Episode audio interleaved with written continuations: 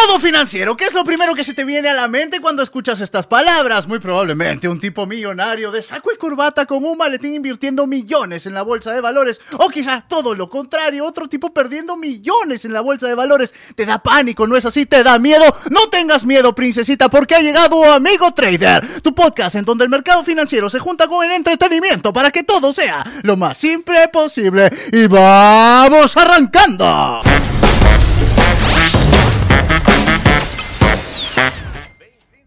Sean bienvenidos a otro episodio de Amigo Trader, donde el conocimiento financiero se junta con el entretenimiento como para que todo sea lo más simple posible.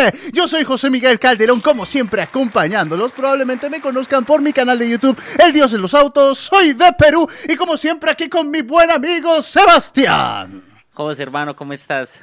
¿Contento en estas dos jornaditas? Extremadamente enérgico. No, no, no, perfecto. Y me encanta tenerte, Julie, querida. De verdad. Espero que lo disfrutemos al máximo. Muchas gracias. Para los que no me conocen, mi nombre es Sebastián Suárez. En redes sociales aparezco como Sebastián Rayal Piso Irreverente. Tengo estudios en economía y soy empresario de inversión. Mi objetivo es aterrizar inversiones reales a personas reales. Y en este podcast vamos a hacer justamente eso. Vamos a hacer todo lo posible para que puedas entender las inversiones y las puedas aplicar con propiedad y tranquilidad. Qué bonita forma de decir que es economista. Nunca lo había escuchado de una manera tan alargada y llena de, música. Me encantó, me encantó. Y estamos con la espectacular, con la bellísima, la maravillosa Juliana Meireles desde Brasil. Nos acompaña Juliana. Bienvenida, amigo trader. Muchas gracias, chicos. Es un placer estar acá con ustedes. Yo soy Juliana Meireles. Eh, trabajo en una corredora de cambio en Brasil. Soy de São Paulo. AGK, corredora de cambio. bueno, y acá estoy muy contenta de compartir este momento con ustedes, hablando sobre economía. Eh, para las personas que no conocen, para comprender un, un poquito más sobre los conceptos. Espectacular, Juliana. Cuéntanos, por favor, solamente para apuntarlo aquí, es parte del guion lo que me está pidiendo la producción. Soltera, divorciada, Enamorada. Enamorada, Enamorada de la vida. Enamorada de la vida. Eso, siempre puede variar, siempre puede cambiar. Me gusta. Espectacular. bueno, Sebastián, ya estamos en nuestro tercer episodio, señoritas. Así que si no has visto los episodios anteriores, ¿por qué no vas, los escuchas y regresas para que estés al día? Porque es importantísimo. Y no dejes de seguirnos en todas nuestras redes sociales. Amigo Trader es en YouTube, Facebook, Instagram y TikTok. Así que Sebas, hoy continuamos con el episodio, eh, con el episodio 3 y continuamos con el tema del episodio 2, me parece, ¿no? ¿Qué tenemos para hoy? Bueno, listo, mira, hermano. Eh, ¿De qué estábamos hablando? Contextualicémonos un poquito para que podamos continuar con fuerza. En el primer episodio vimos como qué es un activo financiero. Resumen así, super spoiler, es una inversión, es cuando nosotros adquirimos un activo que tiene potencial de valorización y potencial de generación de flujos de caja. ¿Listo? Hablamos de eso y en el episodio pasado hablamos sobre cuáles son, qué tipos de activos financieros podemos negociar en el mercado. ¿Listo? ¿Qué vamos a hacer acá? Lo que vamos a hacer acá es cuáles son los primordiales factores a tener en cuenta al momento de invertir y de elegir un activo. Sí, hay que diversificar las, las inversiones eh, para que sepas dónde vas a poner tu dinero y no solo pensar eh, en la promesa de rentabilidad. Ok, o sea, no es buena idea poner toda mi plata en un solo activo. Uy, comenzamos duro. A ver, eh, a ver, a ver. mira que está como esa, ese pensamiento global de, decir, no sé cómo se diga en portugués, en español es como no hay que poner todos los huevos en una misma canasta. Sí. Entonces. Yo aplico eso en mi vida. Eso. eso realmente es muy variable. Si nosotros, por ejemplo, somos, somos lectores o aplicamos la inversión en, en valor, eh, Warren Buffett es una de las personas que dice que, ¿por qué no? O sea, ¿por qué no meter todos los huevos en una misma canasta? si estás seguro de la inversión que estás haciendo. Entonces, ¿para qué diversificar con tanta vaina? Entonces decimos, hay puntos positivos, hay puntos negativos. Ahora, si estás comenzando, sí es bueno eh, diversificar. O sea, sí es bueno diversificar, pero ¿qué entendemos como diversificar? Antes como de continuar. Es que, es que este tema es, es bien interesante. Es picoso, ¿no? Porque claro, si tú me preguntas a mí diversificar... ¿Qué es diversificar? En las inversiones sería que si yo tengo 100 dólares, ponga 10 en una cosa, 10 en otra, 10 en otra, 10 en otra y tenga 10 inversiones diferentes. Así que si pierdo en una, no quiere decir que voy a perder todo porque no le Sí. metí los 100 a una sola. Hay que pensar dónde vas a poner y el riesgo que, que vas a correr. Me, de, hecho, me gusta mucho, eh, así súper recomendación entre paréntesis. Eh, léanse a, a Markowitz. Markowitz fue premio Nobel y el loco lo que hizo fue justamente desarrollar como esa teoría del portafolio, esa teoría de la diversificación. ¿Y qué es lo que dice el loco? El loco dice como, oiga, eh, no sean mamones. La diversificación no es solamente regar su plata en varios activos. Sí. Lo que dice es, la diversificación correcta es cuando tú asignas tu dinero en diferentes activos que no estén estadísticamente correlacionados. Ok, ok. Eso es la diversificación. Que, o sea, es decir, que yo tenga pleno conocimiento de que si un activo va a subir o un activo va a bajar, el otro no baja igual. O si no, ¿qué sentido tiene la diversificación? Perder en ambas inversiones si se baja algo de justamente el tema que vamos a hablar ahorita, que es la micro y la macroeconomía. Siento que fue una buena, una buena introducción. Una muy a la- bonita introducción. Oye, sí, mira, sí, de la nada como que salió. Channel. Sí, no, pareciera, no está en el guion, lo prometo. Oye, pero Seba, simplemente antes de que continúes con tu tema de- a profundizar, que ya estás entrando en la zona del economista, Ya me estoy calentando. Por si acaso, para los que no sean de Colombia o de México, eh, mamón en el sur de Latinoamérica significa otras cosas. No te estamos diciendo come banana splits, te estamos diciendo... Ah, obvio, hago la aclaración, soy de Colombia. Eh, ve, mira, no. De, de mamón, hecho- sin- no seas mamón, es como decir no seas soberbio, ¿no? No seas arrogante, algo así. Sí, sí, sí, exacto. Ok, ok. Exacto. Ah, significa mal en otros lados. En otros lados significa que eres muy aficionado a- al potasio. Ah, No, perfecto. Hacemos la aclaración de que cualquier cosa que digamos aquí siempre va a ser constructiva. Eso es lo importante. Entonces, macroeconomía, microeconomía. Sí, claro. O sea, A mí realmente. me dicen el macroeconómico. Realmente, mira, realmente lo que tenemos que plantear acá es decir, hay algunos factores en el momento en que nosotros vamos a tomar la decisión de invertir que afectan nuestra inversión. Y de ahí nos toca sí o sí meternos un poco en el tema de la teoría económica, que me imagino que suena súper, súper divertida. Divertidísimo. O sea, divertidísimo. Estamos prácticamente en una pero es pijamada. simple, es simple. Sí, realmente, realmente siento que, bueno, los economistas tendemos a súper complicar todo para que nos paguen más y eso es una bobada. En serio, no Sí, me yo no. cuenta. Sebas.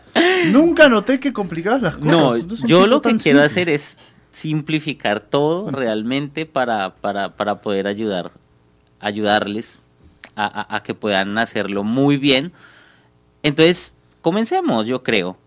Tú, querida, ¿qué piensas sobre la macroeconomía? ¿Qué sería la macroeconomía, ma- la macroeconomía para ti? ¿Qué ejemplos podrías dar para poder asentar a las personas que nunca la han escuchado? Bueno, la macroeconomía consiste en eventos eh, políticos y también económicos. Ujú. Pueden influir a algunos activos o a todos los activos.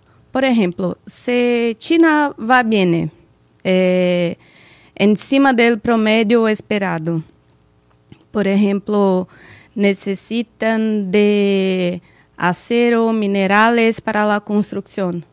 Esto es bueno para este sector. ¿Sí? Sí. Y al otro lado, por ejemplo, en Venezuela, si hay una crisis política, Ujú. eh, la incertidumbre eh, aumenta, ¿sí? Ujú. Para este país. Entonces, las personas empiezan a, a vender estos activos.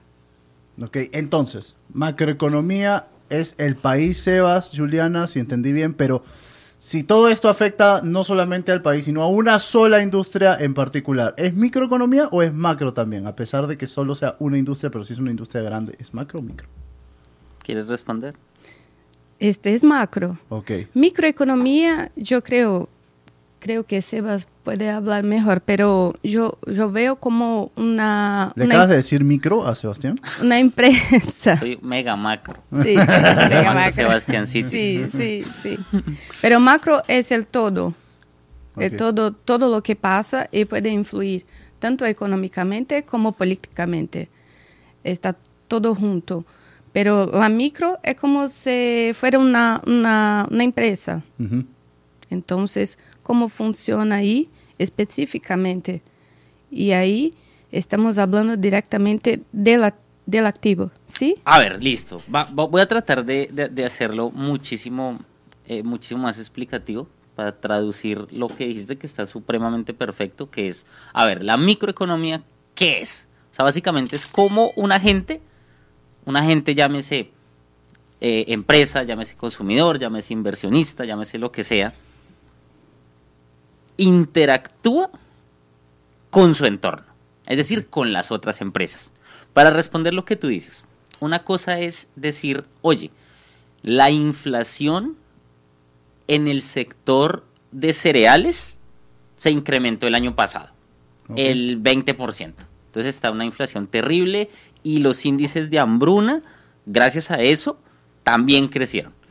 Si te estás dando cuenta, ahí estamos hablando solamente de un sector, Ajá. pero no estamos personificando a nadie. Estamos Hablando- hablando En general. Exacto. Ahora, ¿qué es microeconomía? Es decir, es que la empresa A se, se, se agarró eh, en términos publicitarios con la empresa B y la empresa C hizo una inversión en particular y estableció una estrategia de precios en particular y la empresa D entonces em, Por más de que sean varias, igual es micro. Claro, por supuesto, porque es como Sí. las diferentes empresas... Ok. Pero no te molestes, ¿no? Como, no, sí, es que ya sí que me voy del set. Tranquilo, tranquilo. tranquilo, tranquilo. Ay, los que están escuchando el podcast no se dieron cuenta. Sí, bueno, no- entonces tienen que verlo. Tienen que verlo en YouTube, ¿eh? Tienen que Sí. entrar a Amigo Trader S para que vean cómo Sebastián casi me tira el micrófono por hacer en la pregunta. cara. Sí, en la cara, ¿cómo está pasando ahora? Sí, no, claro, de hecho, de hecho, eh, microeconómicamente hablando, mm, creo que pocos sectores los podemos entender como pequeñas, em- como muy pocas empresas, ¿no? Pero, pero sí podemos hacer el ejemplo, por ejemplo, se me ocurre, de la publicidad digital. ¿Cuáles son los cracks de la publicidad digital? Eh, Google, Meta y, y Alphabet, que es Facebook, Instagram claro. Sí. y Google. ¿Cuál otro? Bueno, habrán más, pero... Pero, Pero, no son. pero, no, bro, o sea, creo que ellos dos manejan que no me atrevo a decir que el 70% posiblemente Y de yo la creo que más, ¿eh? mundial y yo diría que un poquito más todo lo que compras en internet estás pasando por Meta de Facebook o por Google. o por Sí. Google. y todo lo que hablas, También. se habla acerca de tu, de tu teléfono. Exactamente. Ya, ya empieza. entonces es lo que yo digo. Mira, microeconómicamente podemos hablar de, de- de un sector así, que son dos empresas, o microeconómicamente podemos hablar de el sector de las tiendas de ropa. Ujú. ¿Que cuántos son? No, pues, seguramente Un montón. decenas de miles de empresas. Pero aún así, cómo, se interac cómo interactúan unas y otras, eh, eso es lo que es, porque al final de todo, ¿qué es lo que importa? Mira, al final de todo lo que importa, y al momento de yo hablarte de interacción, eh, al final de todo me refiero es a cómo las empresas terminan naturalmente hablando, natural o a veces eh, influenciadas por el gobierno, a determinar, por ejemplo, sus precios. Sí. O sea, determinar, entonces, espérame, voy a cerrar, voy a tratar de cerrar muy bien la idea. A determinar sus precios. Y por ende, mm, determina cuánta cantidad de personas están trabajando, qué se necesita para trabajar en ese sector y por ende determina sus gastos y sus costes. ¿Sí? individualmente y las empresas en general dentro de un sector. Y eso que termina atrayendo, eso termina dándonos como conclusión una utilidad, por ende unos dividendos, por ende las ganancias de mi inversión. Y por eso es que es importante. Entiendo. Chicos, y una pregunta. O sea, como una persona común y corriente que no está metido en el ámbito financiero, ¿de qué me sirve poder identificar a mí, para mis inversiones, para mi economía? ¿De qué me sirve identificar cuando estamos hablando de macro y cuando estamos hablando de micro? ¿Cómo lo aplico en la práctica? De nada. De absolutamente nada. Bueno, No. ya, gracias. Eso ha sido Hasta todo mañana. por. Muchas Hasta gracias por mañana. Hasta la todo. próxima, amigos. No, no, no. No, mira, o sea, ah, estamos hablando también de un entorno académico, Sí. yo siento, ¿sí? En la vida real, nosotros tenemos que tener en cuenta, sin decir, ay, es que, ¿qué es esto? ¿Es macro o qué es esto? ¿Es micro? No, mira, eso en la vida real no importa. ¿Sí? ¿Qué es lo que importa? Lo que importa es decir, voy a entrar a un sector, entonces voy a comenzar a invertir en el sector de, qué sé yo, un sector. ¿Cuál sector? Bueno, Minerales, como estábamos hablando ahora. Por ejemplo, en el sector de minerales. Entonces, una cosa es decir, oye, macroeconómicamente hablando se ha visto una reducción en la demanda agregada, o sea, es decir, los países no están consumiendo minerales. ah, ya, gracias por aclarar, porque ya te estabas poniendo complicado. Sí, o sea, los La países... demanda agregada. sí, no, los países no están consumiendo minerales. Entonces ahora es importante hablarnos sobre la oferta y la demanda, ¿sí? Exacto, entonces, ¿qué, qué, qué dirías con eso? Y yo complemento ahí. Eh, cuando tenemos una gran demanda, el precio sube. Por ejemplo, los minerales de China. Eh, tuvimos una valorización en este ejemplo. Pero cuando hay una gran oferta, como en Vene- eh, gran, una gran oferta, como en Venezuela, ahí sí el precio cae. Sí. Ahí estamos hablando de macroeconomía. Ok. ¿Sí me entiendes? O sea, como quiero invertir en algo, va a mirar el sector de minerales. ¿Cómo ha sido el consumo del sector completo de minerales? Ah, ok, se ha reducido en un 20%. Eso me da una primera señal. Decir, ok, miércoles, seguramente no están consumiendo, seguramente hay problemas generales por alguna razón X o Y. Voy a entrar con cuidado, voy a entrar a analizarlo. ¿Sí? O sea, es una primera conclusión macroeconómica. ¿Qué sería la conclusión microeconómica? Es decir, entro, analizo las empresas y me doy cuenta que el promedio Sí. general de empresas, el- la utilidad promedio es del 30%. Y entonces voy a buscar una empresa que tenga una utilidad promedio del 45 porque significa que puede tener, llegar a tener mucha más competitividad y mucho más ahorro de costes o mucho más poder de mercado. ¿Sí Buenísimo, me entiendes? Buenísimo, buenísimo. O sea, ¿sí entiendes esa diferencia? Sí, claro, claro. Ya voy entendiendo en la práctica también para qué te sirve. Más por un tema de análisis. Claro, por supuesto. Es decir, ¿dónde me meto? Y ya cuando me meto, cuando yo digo, ok, mira que este sector está supremamente en crecimiento, eh, ¿qué te digo yo? Mira, vámonos hace 30 años, el silicio. Brother, todos los índices decían como, oiga, las computadoras, todo se necesita silicio, entonces es un sector en crecimiento. Sí. Entonces, macroeconómicamente me establezco ahí. ¿Y eso me da la inversión ganadora? No. ¿Por qué? Porque microeconómicamente me toca entrar a mirar cuál es la empresa líder, cuál es la empresa con mayor potencial, cuál es la empresa que Sí. posiblemente no va a quebrar, cuáles son los precios que se van a manejar, cuáles son los, lo- los clientes que existen.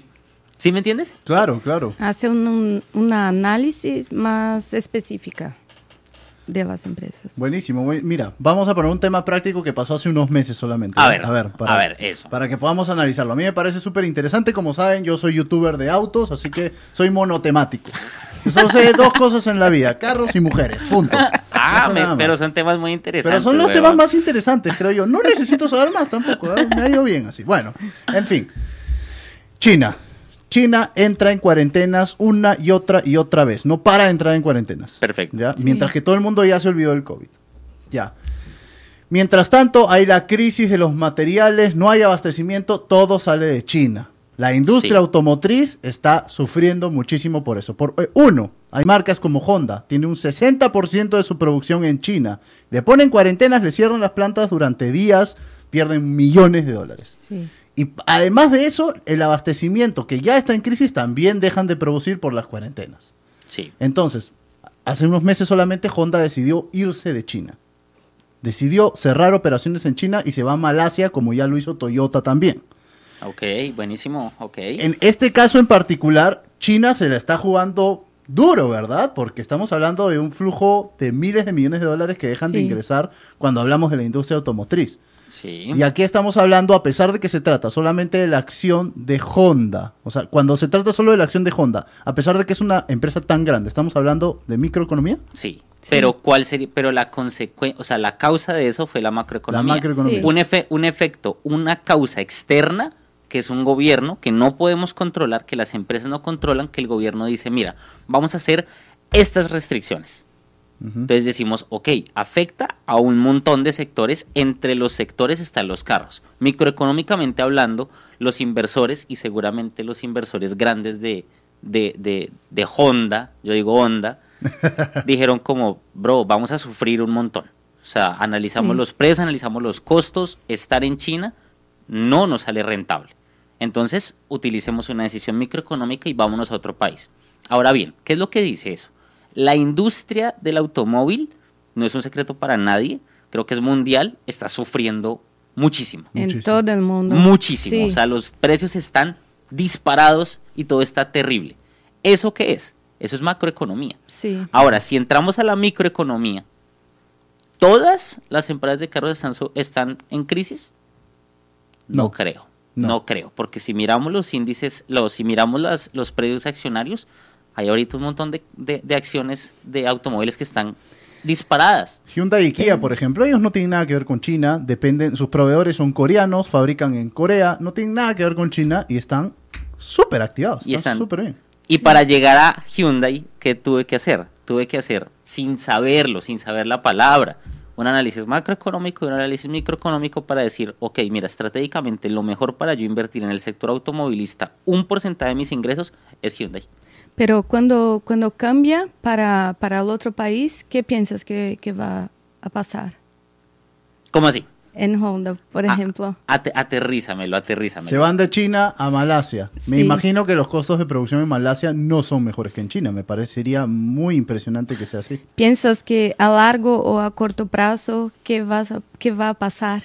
No, mira, lo que pasa es que si ellos, o sea, si ellos tomaron esa decisión tan radical, porque es una decisión radical, pues porque es decir, o sea, si uno se va de China, sí. es porque uno dice, no es algo coyuntural sea, eso es importante y eso es, interesante analizar. Lo que dicen, oiga, esto no es coyuntural, prefiero estructurar mis costos de manera eficiente en otro país y no se me hace raro que un país como esos, por ejemplo, pueda llegar a negociar muchísimas cosas interesantes cuando llega a un país.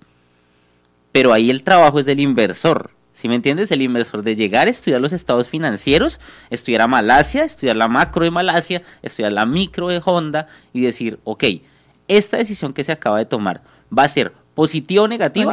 si yo te digo a ti, ¿va a ser positiva? O sea, si yo pienso que va a ser positiva, pues soy un huevón no salir ahorita a comprar acciones de Honda. Porque es una expectativa.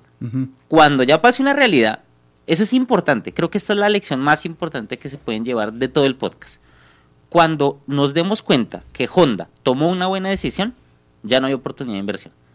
Porque ya los inversores que tenían toda la información aprovecharon toda la subida de precios y se volvieron millonarios. El momento es en la expectativa. Si tú piensas que Honda tomó una buena decisión, ve y compra acciones. Si piensas que tomó una pésima decisión, haz ventas en corto, que vamos a hablar más adelante de eso. Brutalísimo, brutalísimo. Pero sí, o sea, sí, sí. No, se entiende perfectamente bien. Se entiende perfectamente bien. O sea, me queda bastante claro que la macroeconomía son factores externos relacionados con la economía, la política del país que influyen en algunos sectores, ¿no? Tienen consecuencias y es eso, ¿no? O sea, al final del día. Sí. ¿Y la microeconomía? La microeconomía, no sé, ustedes sigan hablando. ya lo hablamos. Dios, cámbienme a este.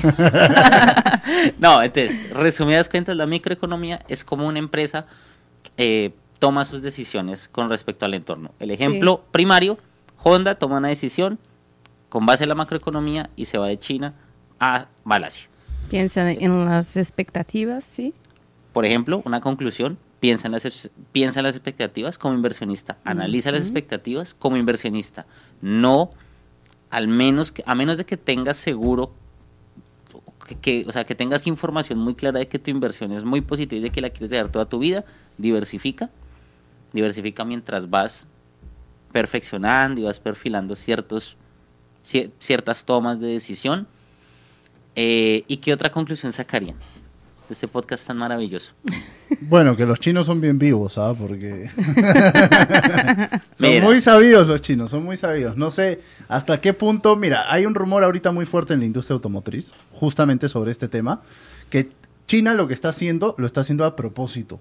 Porque no solo es la industria automotriz, en todas las industrias quieren que los factores extranjeros comiencen a retirarse, comiencen a irse a otros mercados para ellos quedarse con toda la producción solamente para empresas chinas y poder tener el factor precio competitivo a su favor en el futuro. ¿Qué piensas sobre eso? Oh. Interesante. No, de hecho es demasiado interesante porque ya que me dices eso, estoy pensando, por ejemplo, en la industria eléctrica, que en China hay un montón de empresas del, del- de autos eléctricos que la están Rompiendo. rompiendo. O sea, que están y que le pueden hacer mucha competencia, por ejemplo, a Tesla, por ejemplo, a General Motors, que también es fuerte eh, o está siendo fuerte en ese tema. Entonces digo, vaya, mira, qué decisión tan inteligente. Entonces ahí la pregunta es, mientras la gente está teniendo miedo de decisiones de China, posiblemente lo más inteligente sería poner los ojos en China y comenzar a invertir allá, con cautela, porque... Ver qué marcas ganan de la salida de Honda, de la salida de Toyota. Mm, te corrijo, ver qué marcas pueden llegar a ganar. Porque En China, cuando sí. ganen, ya se acabó la inversión. Claro. Sí. ¿Sí me entiendes? Claro, imagínate que ahorita, no sé, invierto un montón de plata en Lucid, que es una empresa Eh, china, eléctrica, Ajá. que nadie la conoce ahorita. Brother, pero está disparadísima Pero en se- bolsa. Pero Se hay que dispara. hacer el análisis, sí. Puedo hacer el análisis y digo, uy, no, se están yendo todos, se va Tesla de producción de China y se van a quedar con los precios más competitivos porque tienen la producción en China. Y de pronto, pum, se disparan. Claro, pero entonces Sí. tú tienes que invertir en Lucid antes de que Lucid le gane a Toyota. Sí. Porque ¿qué sentido tiene decir, ay, voy a invertir en Lucid y ahorita cuánto vale? No, ya es más grande que Toyota, ya es más grande que Volkswagen. Bueno, Sí. brother, pues ya tienen medio mercado, Sí. pues ya la cagaste, ¿no? Entonces, por eso es que al final, por eso es que al final de todo este, esto, esto es una ciencia, pero esto es un arte y vamos a ir profundizando a medida del podcast. Pero, pero si, me, si te estás dando cuenta, tú mismo estás tomando decisiones de inversión. Buenísimo. Que sepas que es macro, que es micro. No importa.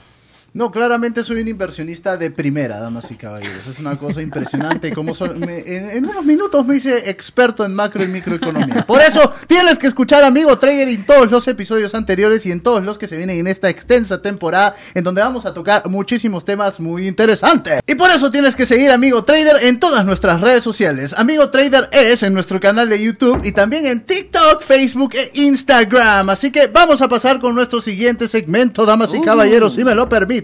Pasamos a la vida financiera sin complicaciones. Esta es la parte en donde vamos a hablar de un caso real, un caso de uno de nuestros seguidores que nos ha escrito a las redes sociales. No dejen de dejar sus casos por si acaso en las redes sociales, en los comentarios. Nosotros vamos a estar gustosos de responderles dentro de lo posible a la brevedad, ¿ok? Y nuestro panel de expertos, por supuesto, que les va a dar una solución, una respuesta a sus problemas. Así que nos dice Julieta, hola, soy Julieta, tengo 23 años y estoy empezando a invertir en la bolsa. Cuando voy a elegir un activo, ¿debo tomar en cuenta solo la empresa y el mercado o también lo que está pasando en el país como guerras, elecciones, crisis, etcétera? Querida Juli, ¿te Bueno. gustaría comenzar? Creo que todo lo que está pasando en el, en el mundo, en el país, eh, yo creo que hay que pensar dónde vas a poner tu dinero eh, y cuánto estás dispuesto a perder. No solamente pensar en la rentabilidad, ¿sí?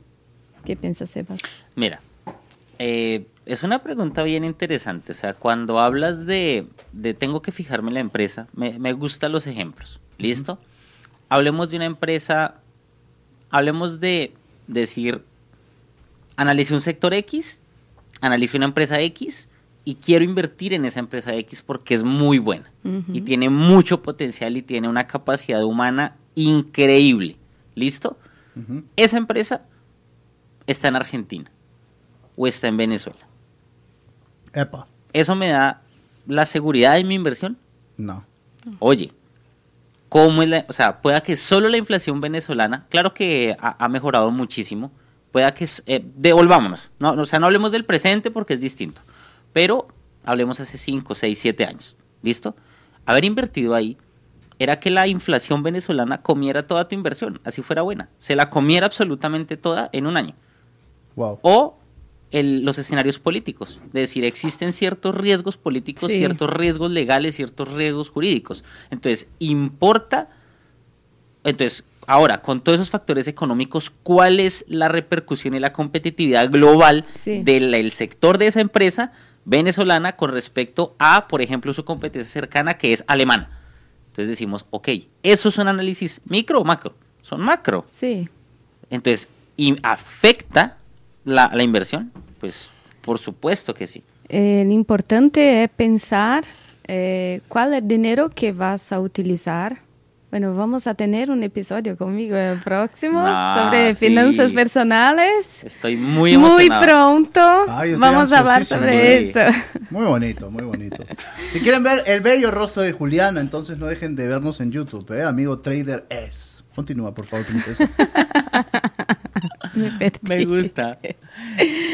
Bueno, creo que es eso. Hay que hacer, Julieta, toda la análisis de lo que se pasa en el país donde quieres invertir, el, la- el potencial de la, la la empresa, y hacer una análisis completa. Espectacular. Entonces ya lo sabes, Julieta, tienes que analizar antes de atacar. Esa es la parte importante Sí. de todo esto. Así como Sebastián. gusta, así me como, gusta. como Sebastián todos los jueves por la noche, igualito. O sea, tal cual. Solo por favor no inviertas en hombres de 20 a 25 años como lo hace Sebastián. Es una pésima idea. Ya te he dicho, Sebastián, tienes que perder esas costumbres. Puedes papá. invertir en mí, puedes invertir en Y así pasamos entonces a nuestro siguiente segmento, Invirtiendo en Conocimiento. Y es que ya nos vamos acercando a la parte final del podcast. Quiero aprovechar para saludar y agradecer a Juliana por acompañarnos. Ha sido un gusto, un honor para ti estar aquí. De verdad que muchísimas Muchas gracias. gracias. Es un honor, sí, un placer estar aquí con ustedes. No, Estoy muy encanta. contenta ¿Sí de hacer contenta? amigos No, me del encanta. mundo, ¿sí? Espectacular. ¿eh? Claro, aquí somos. Esto es un podcast súper multicultural. Me sí, gusta Sí, mucho. es completamente. Me A mí encanta. me encanta también. No, vamos a estar mucho con Juli. Sí, vamos a, vamos a tener varios episodios en adelante y va a estar muy bueno, damas y caballeros. Pero bueno, en Invirtiendo en Conocimiento, Juliana, Sebas y por supuesto también yo, la máxima autoridad del mundo motor, les vamos a recomendar libros, series, documentales, artículos, webs, etcétera, etcétera, para que puedan nutrir más sus cerebritos con conocimiento conllevado al mundo financiero. Todo esto obviamente lo vamos a dejar en la descripción del video, todas las referencias o del podcast, depende de dónde nos estés escuchando o viendo. Y arrancamos con mi buen amiga eh, por favor. Mi recomendación en un- es un libro, eh, está en portugués, pero es muy bueno. Se puede traducir. Invertir eh, después de leer eh, es de una experta de, de- de Brasil. Eh, trabaja en la mayor compañía, creo que en Brasil. Entonces, enseña, enseña de, del comienzo hasta el final cómo, cómo hacer para invertir. Es muy, muy bueno, muy simples. Eh, a mí me encanta. Qué bueno, qué bueno. Y Sebas, este, ¿a ti qué te gustaría agregar? ¿Cuántas recomendaciones te gustaría dar? Mira, me, primero me gusta. Siento que no es, no, no, o sea, asusta leer en otro idioma. Sin embargo, si es un libro sencillo, siento que para las personas que no hablan portugués sí pueden Ah, acercarse. perdón, su nombre es Ana Laura Magalhães. Ah, impo- Sí, importante. claro. importantísimo. Igual va a estar en la descripción, ¿cierto? Por supuesto. Y además que la barrera del idioma no tiene por qué ser destructiva a la hora de nutrirte de mayor No, conocimiento. Todo lo Todo puedes lo encontrar, contrario. todo lo puedes encontrar traducido a cualquier Sí. idioma, como mínimo al inglés en internet. Sí. Y bueno, este inglés es un idioma mucho más fácil de digerir para la mayoría de personas. Perfecto. Sí, sí, sí, total. Pero sí, no se asusten por el idioma, ¿ok? Eh, yo tengo dos recomendaciones. mm, no sé si son fáciles, la verdad. No sé si son fáciles, pero sí son muy elementales si queremos O profesionalizar un poco. Mm, más o menos. O sea, no lo sé. Si me entiendes, es de leer eh, con calma, digo yo, con calma. No, no, no me gusta, no me gusta tanto dar este tipo de recomendaciones posiblemente tan pesadas, pero es que es importante, porque nos abre un poco el espectro sobre la micro y la macro muy interesantemente. Eh, primero te voy a recomendar a Michael Porter. eh, se llama Estrategia y Ventaja Un Competitiva clásico. un clásico, o sea, un clásico de los clásicos, un poco académico, no nos quedemos con lo académico, sino saquemos los puntos importantes para saber qué puntos microeconómicos tenemos que tener en cuenta en la forma práctica para hacer una inversión. O sea, si vamos a hacer una inversión, sí importa. Si vamos a, si estamos haciendo algo netamente fuera de las inversiones, donde no tenemos que hacer análisis micro ni macro, posiblemente no sea tan aplicado. A mí me ha funcionado un montón, ¿ok? Entonces, léanse ese. Y otro es un libro muy interesante, no me gustan los libros de macroeconomía, no los disfruto, me parecen súper académicos, súper alejados de la realidad, súper universitarios, pero este en particular me gustó mucho y se llama Macroeconomía Internacional de Robert Fenstra. Es, es, es increíble, Macroeconomía Internacional. Entonces ahí le agregamos. Es muy Este bueno. No conozco. No, se lo recomiendo, es muy poco conocido.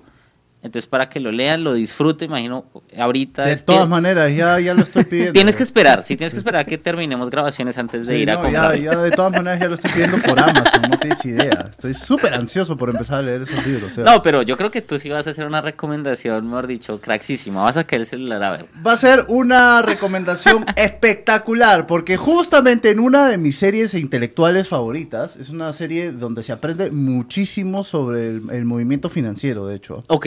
Una serie donde se aprende muchísimo y justo hablan del tema de la macro y la microeconomía como para que cualquiera pueda entenderlo. Estamos hablando de los jóvenes titanes en acción en el canal de DC Latino Kids. Ahí te vas a encontrar en el episodio Dinero de la momia quiero. Es espectacular, porque no solamente te enseñan lo que es un negocio piramidal, y co- Ah, como para que los Sí. niños puedan Sí, entenderlo y, por, guau. y por qué es peligroso o por qué puede ser bueno también un negocio piramidal, sino que también habla Robin, el líder de los jóvenes titanes, en algún punto sobre las diferencias entre la macro y la microeconomía. De una manera muy simple, algo así como lo que tú has dicho. ¿eh? Uno es el país, la política, el otro es puntual para las personas.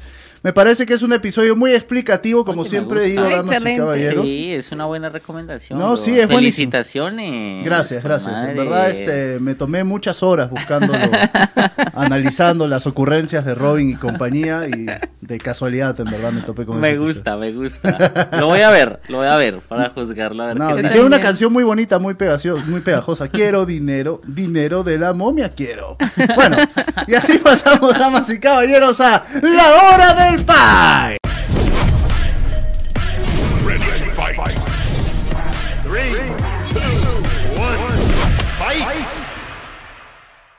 Esta es la parte de la hora del fight donde Sebas y yo vamos a abrir la plataforma Exnova, chavales. Y estamos dispuestos a ver las diferentes categorías y opciones que la herramienta nos da. Es súper completa, tiene muchísimas categorías y nos ha gustado muchísimo, ¿verdad, Sebas? Ah, me gusta mucho la intuición de la plataforma. Tienen que explorarla. Explórenla con calma, tranquilos, sin afán, pero y la pueden disfrutar en demo, o sea, sin tener que poner dinero. Entonces, pues, qué mejor que mejor, ¿no? Buenísimo. Cool, no se pierde nada.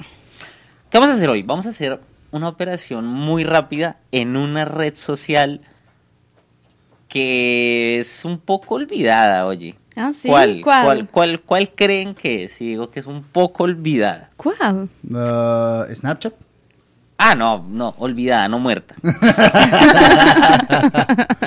Perdón, Snapchat, te amo. Amo tus filtros. Quiero Amo todo tus tu merch. filtros. ¿Con quién vamos, Sebas? Vamos con Pinterest. Oye. Pinterest. Qué masculino, Sebastián, de tu parte. ¿eh? Mira, mira que de hecho me sorprendió, hace, hace pocos días me di cuenta, no fue hace mucho, que Pinterest estaba en bolsa. O sea, mira que a medida de que, sin importar de que sea como una red social así como que Pinterest, Pinterest. A mí me gana- encanta. Gana, mucho dinero, sí, o sea, gana mucho dinero, o sea, es una empresa muy posicionada en bolsa y vale la pena explorar todo y no solamente quedarnos en Meta, no solamente quedarnos en Google. Ok. ¿Listo? Entonces Vale. vamos a vamos a vamos a hacer la operación así. Espérate, me acomodo. Vamos a entrar a 23 con, con 23 dólares con 23 centavos. Vamos a ingresar con mil dólares y tengamos en cuenta algo. Si te diste cuenta que compramos abajo y la línea de compra se situó un poquito más arriba, eso lo vamos a ver un poco más adelante, pero es el spread, que es la es el dinero que todas las plataformas, todas las corredoras se llevan a cambio de poder ejecutar una operación. ¿De acuerdo? Entonces, si nos damos cuenta, estamos en una inversión de mil dólares, pero estamos con un apalancamiento de 20. Es decir, estamos en una operación con mil dólares, estamos arriesgando 20 mil. Perfecto. Entonces, vea, mira, mi- digamos que mira que acá es algo muy importante. Estamos perdiendo 23 dólares.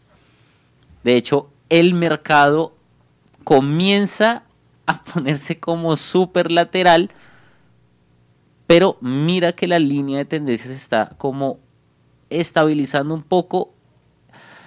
Tengo miedo de cerrar, pero mira. No. Estás Mira, mira que está subiendo. Exacto, ¿sí ves? Mira, Sí. mira, ¿sí ves? A un clic, Dios mío, casi la... ¡No! Casi la embarro. Mira, ¿para qué? O sea, no lo cerremos, esperemos un poco. Mira que ya estamos en positivo. Mira que es súper... Ay, estoy nerviosa. Listo. Y ya. bien. 19 con, con 61 dólares. Ay, Dios mío. ¿Sí ven? O sea, la... la, la, la- Me la- la- pones nerviosa. no, sí. esto es eh, es una es una es una plataforma de prueba, listo. Pero entonces para que nos demos cuenta que realmente los los micromovimientos son los que pueden determinar Hacen toda la diferencia. sí. haber perdido 30 dólares o haber ganado 20.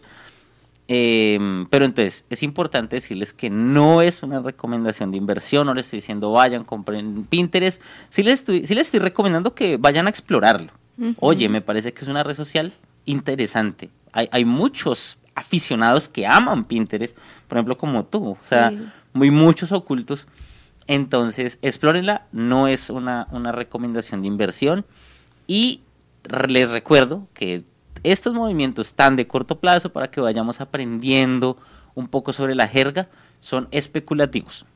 No son inversiones, pero se los dejo ahí para que nos para que sigan viendo el, el Espectacular, podcast. así es, damas y caballeros. Si quieres ver la operación que acaba de hacer Sebastián en Ex Nova, pues, ¿qué estás esperando para ir a ver el podcast en YouTube en Amigo Trader Es? Está buenísimo y puedes ganarte con toda la, la operación que ha hecho Sebastián tan divertido él como siempre.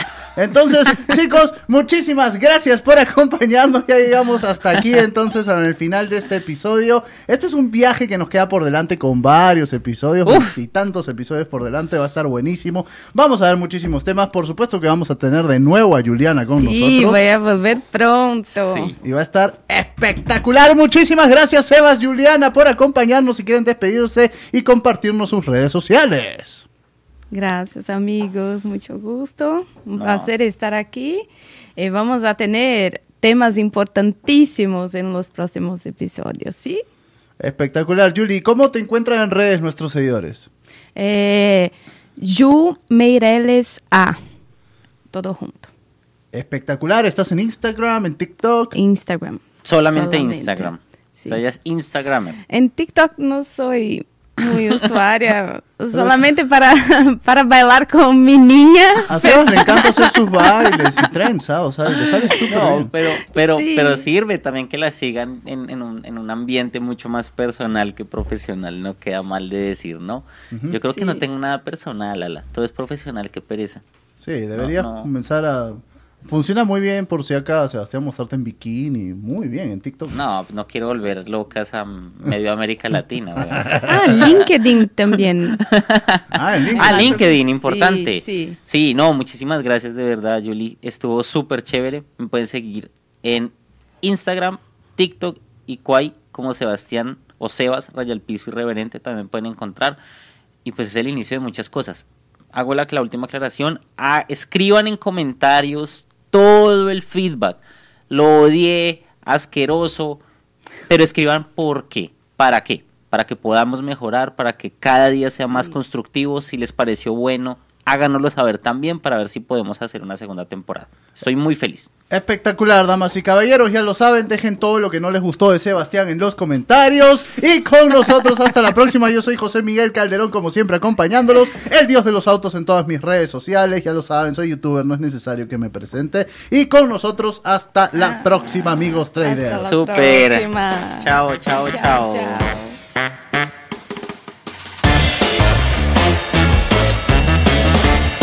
Todo esto.